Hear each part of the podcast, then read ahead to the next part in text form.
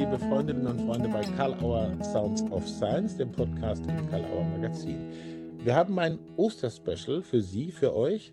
Ein Gespräch von Lina Nagel, Bateson-Expertin und Autorin einer spannenden Studie über Ansätze einer Konflikttheorie bei Bateson. Und Wolfram Lutherer, also Autor der Einführung in das Batesonsche Denken bei Karl Auer und wir sind froh, dass Lina Nagel, die Gesprächspartnerin, direkt live zum Intro bei uns dabei ist. Hallo, liebe Lina Nagel. Wie kam es zu dem Gespräch mit Wolfram Lutherer? Was war da? Ja, hallo, Herr Ohler. ähm, ja, schon als ich vor anderthalb Jahren meine, mein Buch geschrieben habe, das war ja ursprünglich meine Masterarbeit, bin ich natürlich auf Wolfram Lutherer als Bateson-Experten gestoßen und ich habe zum Beispiel auch auf seiner Seite gesehen, dass er gerade an einer kurzen Geschichte des systemischen Denkens schreibt, die ja jetzt dieses Jahr dann veröffentlicht wird.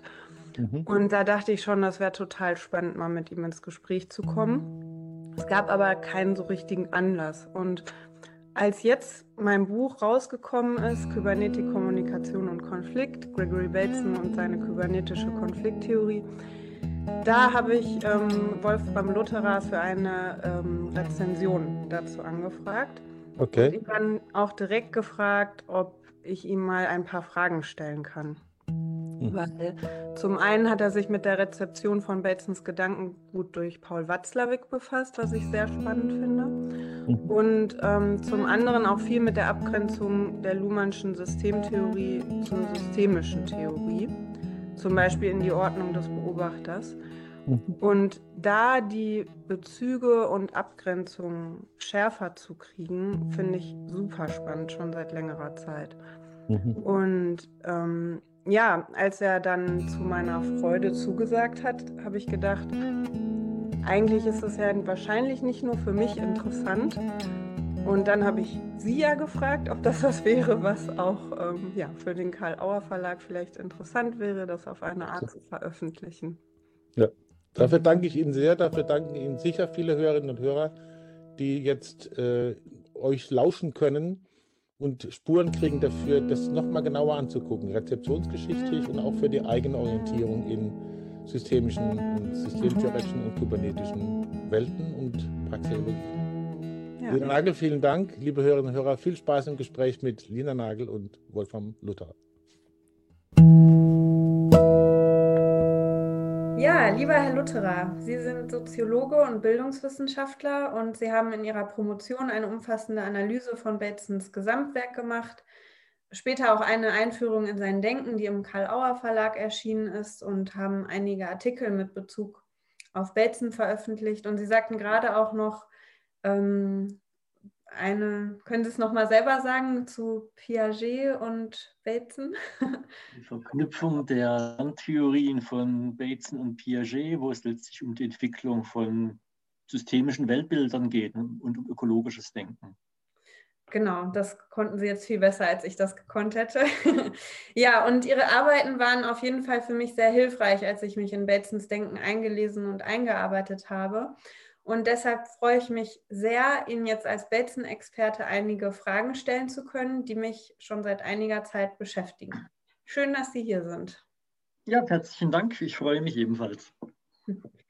Ja, also was mich zum Beispiel interessiert, Sie haben ja in Ihrer Analyse herausgearbeitet, dass Watzlawick an vielen Stellen, zum Beispiel bei seinen fünf Axiomen, die Gedanken Batesons und Rüsch heranzieht. Und Kleine Klammer auf, äh, leider hat Watzlawick, ähm, und das soll jetzt nicht seinen enormen Beitrag mit seiner Kommunikationstheorie schmälern, aber leider muss man ja sagen, dass er das, dass er viele dieser Bezüge auf Bateson nicht kenntlich gemacht hat. Klammer zu. Sie schreiben zudem, ähm, dass die von Watzlawick entwickelte Kommunikationstheorie in weiten Teilen die Ideen von Bateson systematisiert, aber auch pragmatisiert oder auch dogmatisiert. Und mich würde genau diese Stelle interessieren. Also was würden Sie sagen, macht diese Pragmatisierung von Batesons Denken aus? Und an welchen Stellen wäre die Entwicklung nicht mehr in Batesons Sinne? Haben Sie vielleicht auch ein oder zwei Beispiele dafür? Mhm. Ähm, ich denke, man sieht ja grundsätzlich jetzt daran, der Watzlawick entwickelt in den 60er Jahren auch eine pragmatische Kommunikationstheorie und eben auch äh, äh, pragmatische Therapie. Und ähm, das ist eine spannende Geschichte dahingehend, weil der, der Bateson seinerseits steht ja in seinem ganzen Denken äh, stark im Zeichen der Kybernetik. Äh, seit Heinz von Förster unterscheiden wir zwischen, zwischen einer Kybernetik erster Ordnung und zweiter Ordnung. Und äh, das Fatale ist, der Bateson ist eigentlich die ganze Zeit schon einer der Denker, die Kybernetik zweiter Ordnung denken. Ich erzähle nachher, was es genau bedeuten soll während der Watzlawick eigentlich in der ersten Ordnung bleibt. Die erste Ordnung ist einfach die, ähm, dass Kybernetik als eine Wissenschaft der Regelung, Steuerung und Kontrolle entwickelt wurde. Und der Watzlawick ist ähm, ein Therapeut, dem es klar ist, es sind Machtgefälle da, es sind therapeutische Machtgefälle da. Der Therapeut ist letztlich der, der den Weg weist, der die Therapie gestaltet und der verschiedene therapeutische Maßnahmen verwendet, um am Ende einen therapeutischen Erfolg zu bekommen. Ähm, das, heutige, das heute modernere systemische Therapiemodell, denke ich, ist da viel näher an dem Bateson dran, äh, wo man dann sagt, ja, Moment mal, die Therapeuten können jetzt nicht irgendwie das System einseitig beeinflussen. Die, die Therapeuten sind Teil des Systems. Sie sind auch nicht die Besserwisser oder die Alleinwisser. Und ähm, von daher ähm, ist da einfach ein Riesenunterschied zwischen den beiden Autoren. Und ich denke, dass man heute auch an die Batesische Kommunikationstheorie, die im Jahre 51 erschienen ist, zusammen mit dem Schweizer Psychiater Rusch ja deutlich leichter herankommt, denn sie ist seit über 20 Jahren übersetzt, auch beim Karl-Auer Verlag erhältlich. Und äh, das sieht man dann eben auch so, die, diese ganzen Sätze, die dann in diesen Axiomen auftauchen, eigentlich mal in ihrem ursprünglichen Zusammenhang und in einer etwas äh, veränderten Gestalt. Also das heißt, ähm, bei Watzlawick, ähm, er entwickelt seine Theorie unter der Annahme, dass es möglich ist, einseitig Einfluss zu nehmen. Könnte man das so sagen? Das hatten Sie ja gerade als Unterschied zwischen Kybernetik Nein, der, der, der, der Watzlawick sieht ja auch mit dem Bateson, äh, dass ich diese, diese Ketten habe von, von irgendwie, wer fängt an, wer fängt an, wer fängt an, du warst, du warst, du warst. Und er sagt dann auch, ja, muss man durchbrechen. Ähm, aber ich denke, dass er den, den Therapeuten, die Therapeutin in einer sehr, sehr zentralen Rolle da sieht und mhm. sich ein bisschen wie aus dem Spiel rausnimmt. Mhm. Und ähm, der, von den Bateson gibt es einen ganz späten Brief, wo auch einmal über irgendwie therapeutische Situationen äh, reflektiert. Und der ist für mich eigentlich das Berührendste, was ich von ihm überhaupt gelesen habe, weil er dann sagt, ja, manchmal ist einfach Leid da und mit dem, man kann das Leid vielleicht auch gerade nicht irgendwie wegtherapieren, aber man kann vielleicht Mitleid haben und dann ist das Größte vielleicht einfach auch nur geteilte Tränen. Was ich eine wahnsinnig schöne Sache sehe und einfach eine sehr empathische. Mhm. Ähm, und äh, wo Mitmenschsein da ist. Und äh, da ist das, was äh, Watzlawick macht, eigentlich eher was, ähm, ja, letztlich eher Therapie als Handwerk, würde ich mal sagen. Aber natürlich ein enorm ähm, einflussreiches und wirkungsmächtiges Handwerk, was ja viele andere beeinflusst hat. Ja, und könnte man dann aber sagen, mit der Kybernetik zweiter Ordnung würde noch hinzukommen, sich selber, also auch als Therapeut oder auch als Kommunikationswissenschaftler, selbst mitzudenken? Also genau. noch mehr die eigene Rolle in dem Kontext der Therapie, der Beratung oder einfach des Miteinanders mit zu berücksichtigen? Das wird ja dann in den 90er, 80er, 90er Jahren von dem Anderson Reflecting Team entwickelt, die dann letztlich äh, äh, die, die Therapeuten über die Patienten sprechen und die Patienten sitzen dann daneben. Und ähm, wenn Sie an die Systelius-Klinik von Gunter Schmidt denken, wo dann auch Patienten mit dabei sind, ihre Ärzte auszusuchen, da ist man partizipativen äh, ähm, Prozessen drin und ich denke auch bei menschlichen Prozessen drin, weil sich nicht jemand irgendwie herausnimmt aus dem System, sondern sagt, ich bin ein Teil, ähm, ich bin auch bloß ein Therapeut, auch bloß ein Kommunikationsberater, auch bloß ein Coach. Ich bin kein bezahlter Besserwisser. Ich bin ein Unterstützer von Prozessen, weil ich eine bestimmte Prozesssensibilität habe äh, und dahingehend ähm, helfe, unterstütze äh, und dann auch wieder gehe. Was ja der Sinn von Therapie sowieso ist in allen Fällen. Mhm, ja. Ja, das geht jetzt äh, schon sehr in die Richtung von einer zweiten Frage, die, die ich anschließen, mit der ich anschließen wollte. Und zwar, ähm, was bedeutet das für die Praxis, also zum Beispiel für systemisch geprägte Methoden und systemisches Arbeiten, zum Beispiel Coaching, Beratung, Therapie? Und ja, das haben Sie eigentlich, finde ich, jetzt gerade schon sehr schön veranschaulicht, ne? dass man eben ja, Teil des Systems ist und sich eher als mhm. Unterstützung sieht, als jemand, der da jetzt von außen etwas macht und repariert, könnte man vielleicht. Ich habe mal von einem Unternehmensberater mal einen ganz schönen Satz gehört, der meinte, Ihre Unternehmensberatung fängt an, wenn Sie mit dem Aktenköfferchen sichtbar sind auf dem Betriebsgelände. Mhm. Ab da fängt die, das, die, die Beratungsgeschichte an, weil sie werden wahrgenommen. Ja. Und äh, alle reagieren bereits verändert auf sie und sie können, äh, man könnte jetzt eigentlich das weiterzeichnen, sie gehen rein und raus und tun gar nichts, aber es waren Berater da und plötzlich könnten neue Sensibilitäten generiert werden, wer weiß das schon. Ja, ja, da gibt es ja auch. Hm. Ja. Ja, ich hab, musste nur gerade dran denken, dass es ja auch so Studien dazu gibt, dass die äh, Form der Therapie gar nicht, also mit der These, dass die Form der Therapie gar nicht so eine große Rolle spielt, sondern einfach, dass sie stattfindet. Ne? Dieses Wissen, da passiert und, jetzt. Und der Riesenfaktor ist, äh, äh, dass eine zwischenmenschliche Stimmigkeit da ist, also die Therapeutenpersönlichkeit. Das ist ja nicht nur da so, es gibt ja auch eine riesige Studie von dem Australier John Hattie zum Thema Wirksamkeit von schulischem Unterricht. Und, und wo er auch letztlich dann rausfindet, es sind nicht die Klassengrößen, die zählen. Es sind auch nicht wirklich die Didaktiken, die zählen. Es ist die Lehrerpersönlichkeit, die Lehrerpersönlichkeit, die Lehrerpersönlichkeit. Und da ist in systemischen, in systemischen äh, äh, Konzepten drin, dass man sagt, Moment mal, das sind Beziehungsmuster, die da sind und nicht Tipps und Tricks und Techniken. Die sind schon wichtig, dass man, die, dass man methodisch, didaktisch was auch weiß und drauf hat und vermitteln hat, aber die Lust dahinter, äh, die, die Beziehungsweise aufeinander, die sind ja die, die eigentlich auch zentral sind. Ja, das finde ich gerade sehr spannend. Also die Methoden sind wichtig, aber das Wichtigste ist eigentlich die Beziehungsebene, könnte man sagen. Ne? Also, ja. Und da mm. sind Sie wiederum bei Bateson, der sagt, auch, auch mhm. Kern der Kommunikationstheorie, äh, Menschen sind wie alle Säugetiere Beziehungswesen ähm, was wir alle erstmal abklappern irgendwie, bevor jemand den Mund aufmacht, sympathisch, nicht sympathisch. Mhm. Woran unterscheiden wir jetzt sympathisch? Ja, hm, schaut aus wie die nette Person, die ich schon kenne, irgendwie ähnlich aus, finde ich jetzt auch irgendwie nett. Oder. Moment mal, äh, hat den gleichen Blick wie der, den ich überhaupt gar nicht mag. Ich werde den wahrscheinlich auch nicht mögen oder ich kann den ganz faktisch gerade nicht riechen. Äh, äh, wenn, wenn sie eher äh, auf die Art irgendwie orientiert sind. Ich, das, das geht ja bei uns allen sehr, sehr schnell, diese, diese Entscheidung. Ja. Und die kommen dann wo immer auch her, aus dem Bauch oder wo auch immer.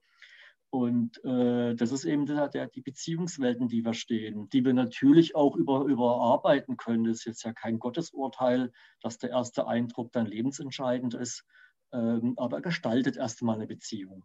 Hm.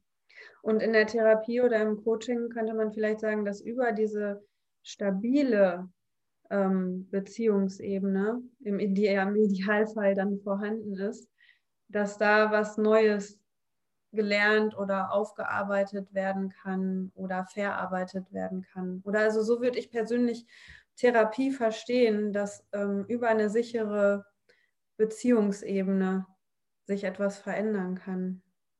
Finde ich eine spannende Frage. Ich bin jetzt kein Therapeut. Ich denke mir, dass es für Therapeuten extrem wichtig ist, einfach auch über Beziehungsstrukturen zu reflektieren und nachzudenken. Mhm. Ob das dann wirklich notwendig stabil ist oder nicht, würde ich die Antwort schuldig bleiben müssen. Aber es kann auch gut sein oder sogar notwendig sein, wenn Therapeuten mit ihren Klienten über die Beziehungsmuster auch sprechen und das versuchen in einem wertschätzenden, achtsamen Rahmen ähm, anzusprechen zu sprechen, um damit einfach auch eine Sensibilisierung zu erhöhen äh, aus dem Alltagstun heraus. Ja. Okay, ich möchte noch mal auf einen äh, anderen Aspekt, aber auch in dem Zusammenhang zu sprechen kommen. Und zwar, ähm, Bateson hat ja keine konsistente Theorie ausformuliert und er hat eben auch keine äh, Praxisbezüge hergestellt in dem Sinne, wie es Watzlawick zum Beispiel getan hat.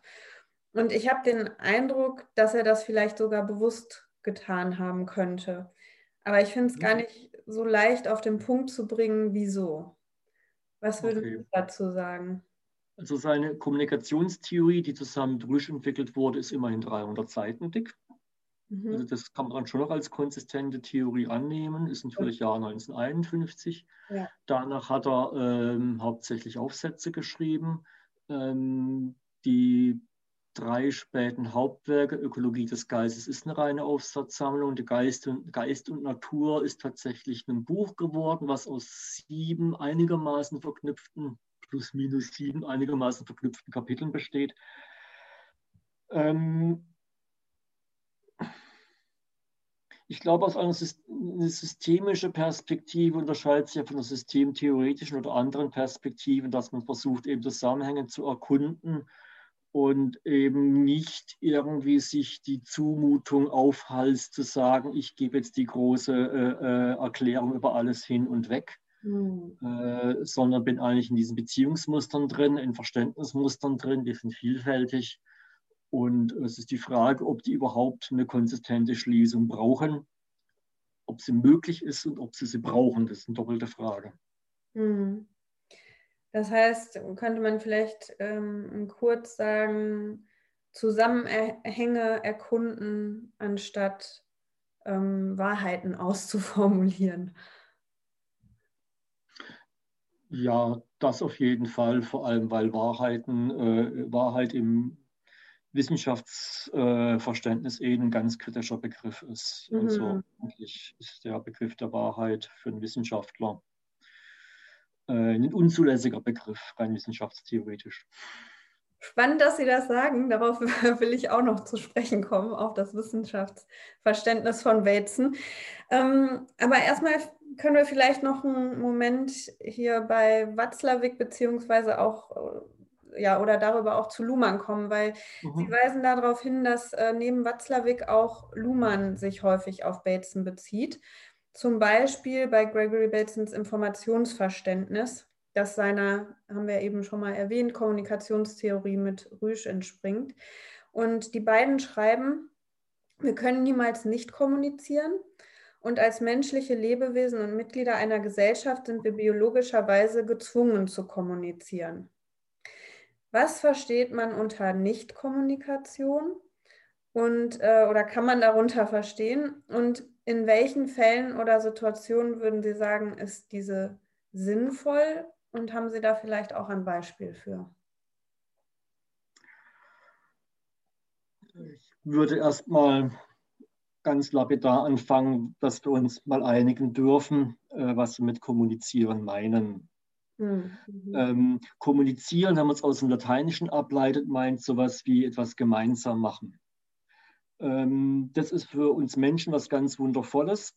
Ähm, ich kann ähm, meine Pflanze anschauen, in meiner Pflanze reden und äh, kann so tun, als wäre es etwas, was mit ihr gemeinsam ist. Äh, ich kann es auch mit äh, meinem Schreibtisch äh, oder meinem Regal, Bücherregal ja genauso tun und damit kommunizieren. Wir sind es gewohnt zu glauben, dass wir, wenn wir irgendwie Telekommunikation betreiben würden, sprich Fernsehklotzen, dass es eine Form von Kommunikation wäre. Das entspricht allerdings wissenschaftsmäßig gesehen einem veralteten Sender-Empfänger-Modell. Da ist ein Sender, da ist der Empfänger und das ist eine einseitige Weise.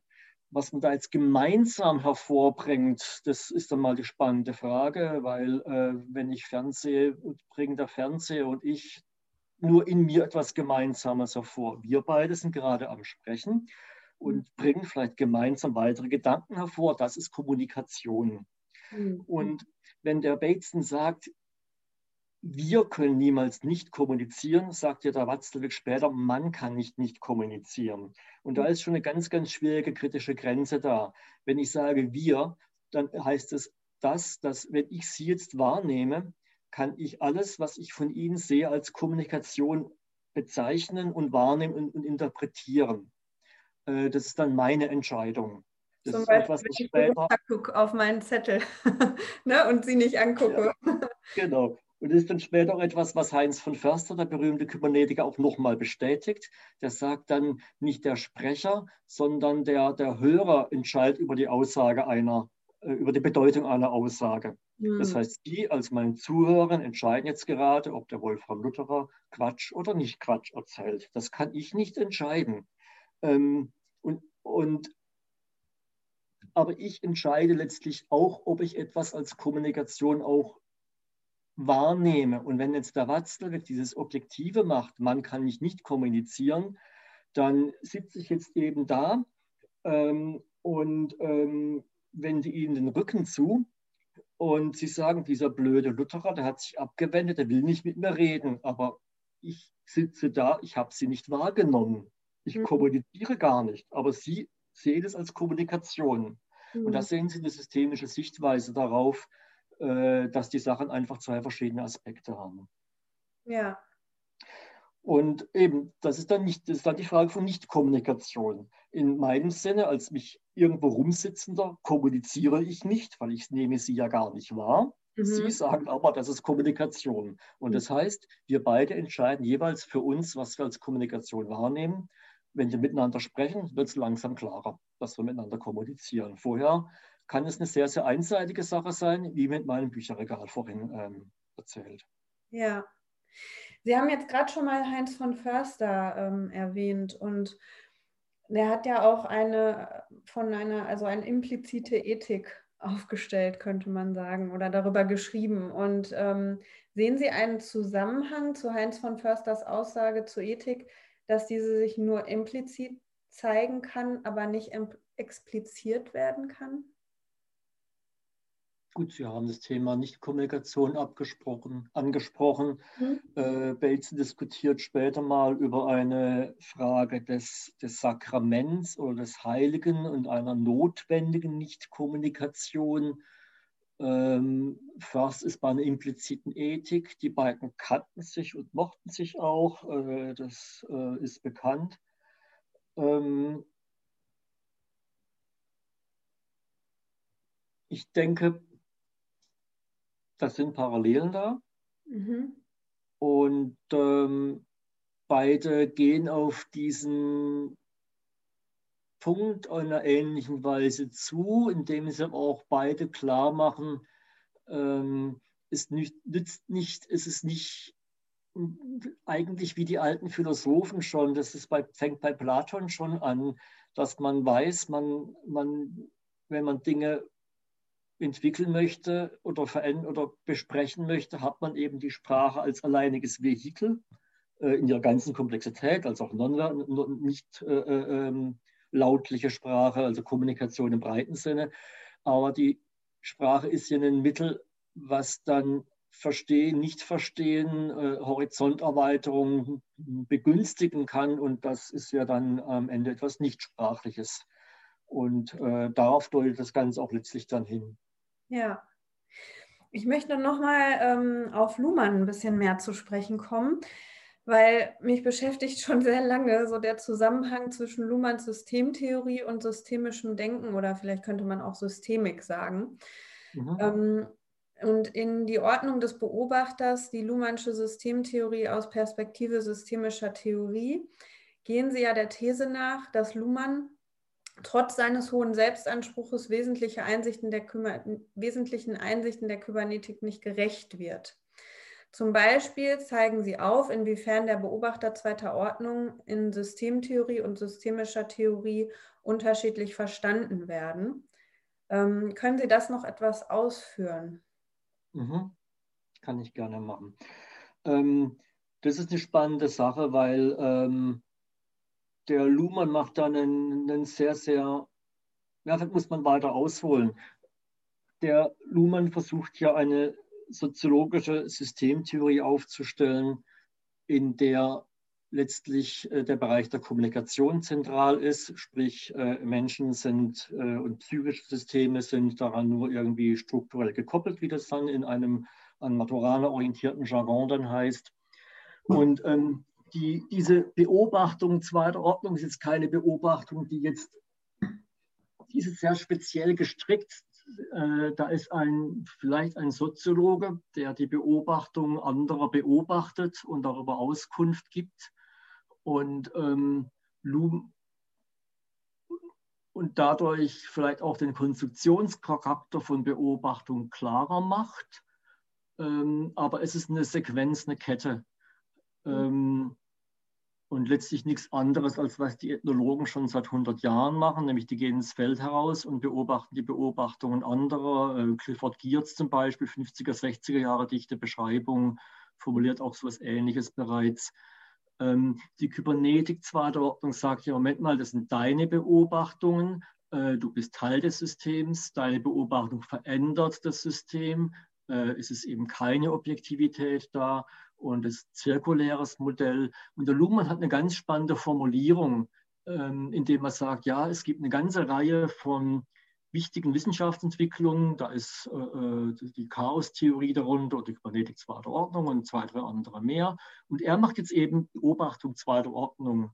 Und ähm, er, er sagt dann nicht einmal, die Beobachtung zweiter Ordnung wäre jetzt eine Konsequenz aus der Kybernetik zweiter Ordnung, sondern stellt es einfach nur daneben.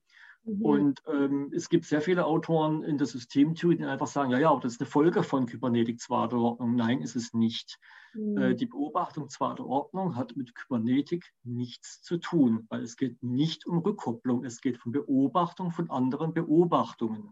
Ja. Wenn Sie Ihre Selbstbeobachtung reinnehmen, thematisieren, mhm. dann sind Sie in der Kybernetik drin, zweiter Ordnung drin. Ja. Es ist nicht mehr Kybernetik erster Ordnung, weil es ist, wenn ich Beobachtungen beobachte, äh, bin ich in einer linearen Kette drin, da ist kein Kreislauf da, keine Rückbezüglichkeit da. Es ist ein ja. komplett anderes Modell, es ist ein klassisches vorkybernetisches Modell, wenn man so möchte. Also eine kybernetische Beobachtung zweiter Ordnung würde bedeuten, ich beobachte und beobachte dabei, wie ich das beobachte. Zum Beispiel. Ja. Und sie machen vor allem klar, äh, dass sie eine, vielleicht, wenn sie Wissenschaftler sind, versuchen es auch auszubuchstabieren, dass sie sagen, ich habe eine Reihe von Vorannahmen getroffen und die mir ein, wichtigsten sind die, ich kann nicht ausschließen, dass ich nur implizite Vorannahmen, Vorannahmen getroffen habe. Und das heißt, es ist ein Bias da, eine Auswahl von. Und äh, die Auswahl ist, ist, ist spielentscheidend. Das, das ist das, was ja die Krux ist, dieser ganzen Reduktionismen, dass man irgendwie sieht, oh, ich kann mit irgendeiner Varianzanalyse irgendwie was 30, 40, 50 Prozent von irgendeinem Phänomen erklären. Ich habe den Kern entdeckt. Nein, ich habe nicht den Kern entdeckt. Ich habe was Relevantes an Beziehungsmustern entdeckt, aber das sind auch ein paar andere mehr. Hm. Gute Überleitung äh, zu, zu, der Frage zu äh, Batesons Wissenschaftsverständnis. Mhm. Ähm, und zwar schreibt er in Geist und Natur, wir werden niemals in der Lage sein, eine endgültige Erkenntnis von irgendetwas zu behaupten, egal was es auch sei. Und er schreibt auch, dass Wissenschaft sondiert, also erkundet, aber nichts beweist. Und ähm, Bateson, so scheint mir, denkt sich auch, oder sagen wir vielleicht besser, insbesondere auch als Wissenschaftler mit und berücksichtigt sich selbst Gregory Bateson in seiner eigenen Forschung. Und wie würden Sie das Verständnis von Wissenschaft beschreiben, das eben einer kybernetischen Denkweise zugrunde liegt? Und was bedeutet das vielleicht auch für, ähm, also was bedeutet das für Wissenschaft, wenn man sich eben so selbst einbezieht in die eigenen Beobachtungen und Erkenntnisse? Genau, und, und vielleicht können wir auch noch kurz darauf zu sprechen kommen, inwiefern geht das mit einem derzeitigen Wissenschaftsverständnis einher? Jetzt sind es eine ganze Kette von Fragen. Ja. Ich gar nicht genau weiß, wer was aus. was beantworten soll. Ähm, was ist denn das Muster, das verbindet? Haben Sie darauf eine Antwort? Das Muster, das verbindet? Ja. Ähm, ich war jetzt eigentlich bei seinem äh, Wissenschaftsverständnis, aber meinen Sie, dass das auch was damit zu tun hat, das Muster, das verbindet? Ich glaube, dass die dass wir genau da bei der Frage sind, auf die wir keine Antwort aussprechen können. Ah.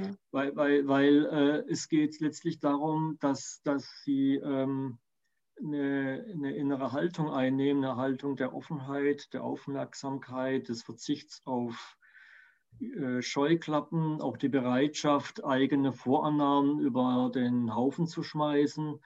Ähm, von dem Wissenschaftler, von dem Wissenschaftsverständnis des 21. Jahrhunderts würde ich als Systemiker erwarten, äh, dass man sich nicht damit zufrieden gibt, zu sagen, ich habe jetzt Luhmann gelernt oder ich habe äh, ähm, irgendeine wirtschaftswissenschaftliche Theorie gelernt und ich wende die jetzt an, sondern ich bin polywissenschaftlich. Ich reflektiere erstens meinen eigenen Wissenschaftsstandard mit dessen Grenzen und dessen Unzulänglichkeiten. Ja. Und ähm, wenn ich nicht zugebe, dass mein Wissenschaftsstandpunkt Unzulänglichkeiten habe, dann würde ich behaupten, die Person, mich eingeschlossen in dem Falle, wäre unzulänglich als Wissenschaftler, Wissenschaftlerin äh, weil dann letztlich auch harte Objektivitäts- und Wahrheitsbehauptungen vorgenommen werden, die Menschen unmöglich sind.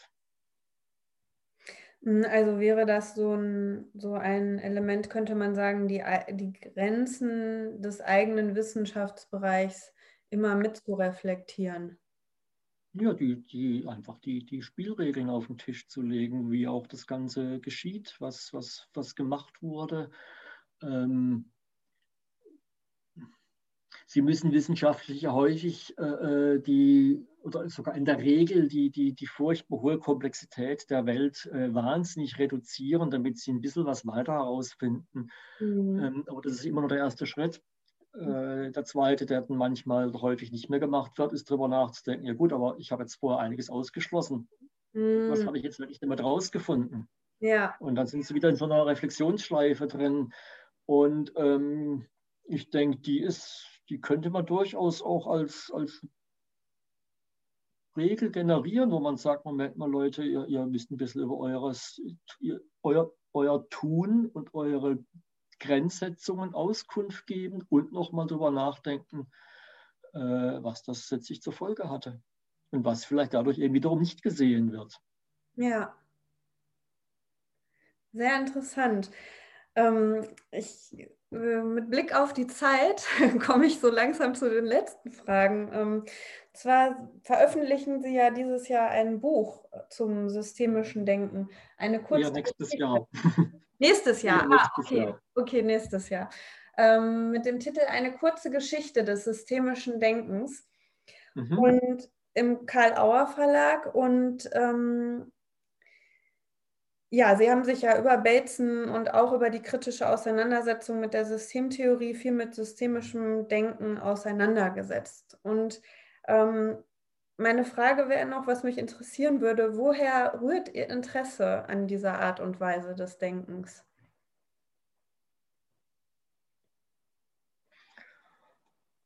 Woher rührt sie?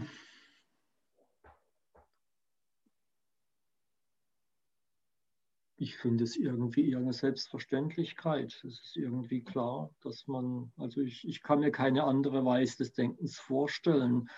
Ähm, ich habe ähm, unter anderem auch Philosophie studiert und mich da eigentlich immer gewundert, dass ähm, man Philosophen liest und ähm, dann am Ende an philosophische Gebilde glaubt.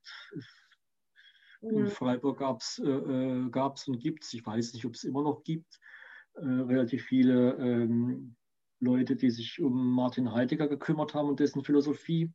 Und die haben wirklich eine, ein philosophisches Glaubensbekenntnis abgelegt. Und ich fand es eine unglaublich unphilosophische Haltung, ein Glaubensbekenntnis zu machen. Das ist bei den Soziologen oder bei anderen Wissenschaften ja genauso. Irgendjemand hat eine Theorie gelernt und glaubt sie dann. Und ähm, da habe ich von Anfang an irgendwo ein Problem damit gehabt. Mhm. Jetzt könnte man natürlich sagen, der Herr Lutterer hat eine riesige Scheu für Expertentum und wird dadurch irgendwie im, immer im, im Zwischendrin landen und, im, im, und das kann natürlich dann nur so die, die Gegenwahrnehmung sein. Mhm. Ähm, so what? Mhm, aber so diese, ähm, diesen Gedanken, dass man das Bewusstsein darüber hat, dass das eigene Selbst auch nur eine Perspektive ist von mehreren. Ne? Das ja. ich, also steckt für mich da drin in dem, was Sie gerade gesagt haben. Ja, da wäre vielleicht auch dann die Anschlussfrage an Sie, wo Ihr Interesse an systemischem Denken und an Bateson herrühren. Ja, ähm, ist witzig, weil das ist ganz ähnlich eigentlich wie bei Ihnen. Also, oder ich, mit meinen Worten würde ich sagen, das ist einfach eine Denkweise, die für mich so viel Sinn macht. Mhm. Also immer wenn ich Bateson lese und ähm, dann also was verstehe, dann denke ich, ja, das macht total viel Sinn. Also das mhm. es kommt für mich am nächsten daran zu beschreiben, also es ist für mich die passendste Beschreibungsweise für unsere Welt und auch insofern passend, als dass man damit ähm, wirklich was verstehen kann. Mhm. So, das wäre ja. wär meine Antwort. Geht, glaube ich, in eine ähnliche Richtung wie bei Ihnen. Ja, ich denke schon. Ja? Irgendwie ja. auch so ein, so ein, Gefühl, dass da ähm, ja was auf eine Art, das irgendwie was Natürliches hat, auch, würde ich sagen. So.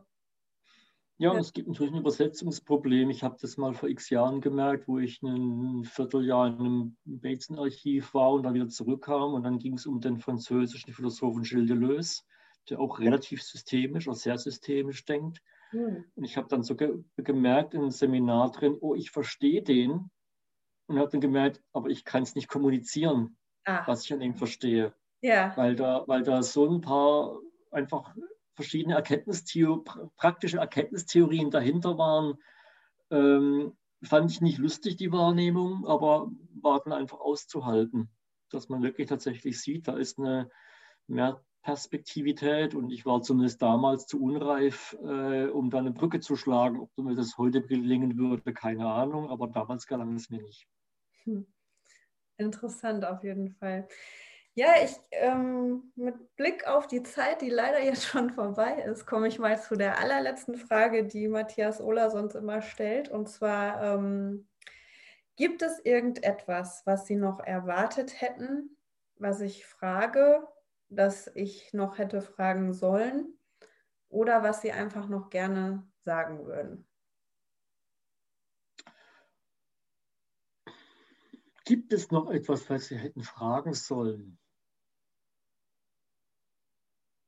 Man kann unendlich viele Dinge fragen und ähm, ich denke, ähm, mit dem Sagen wollen, ähm, wir sind jetzt zwischendurch ja ein bisschen aus dem Fragen- und Antwortspiel herausgekommen, was ich schön fand mhm. und was ich auch wichtig finde, weil ähm, äh, Sie haben mich ja freundlicherweise als äh, äh, Bateson-Experten eingeführt. Ja.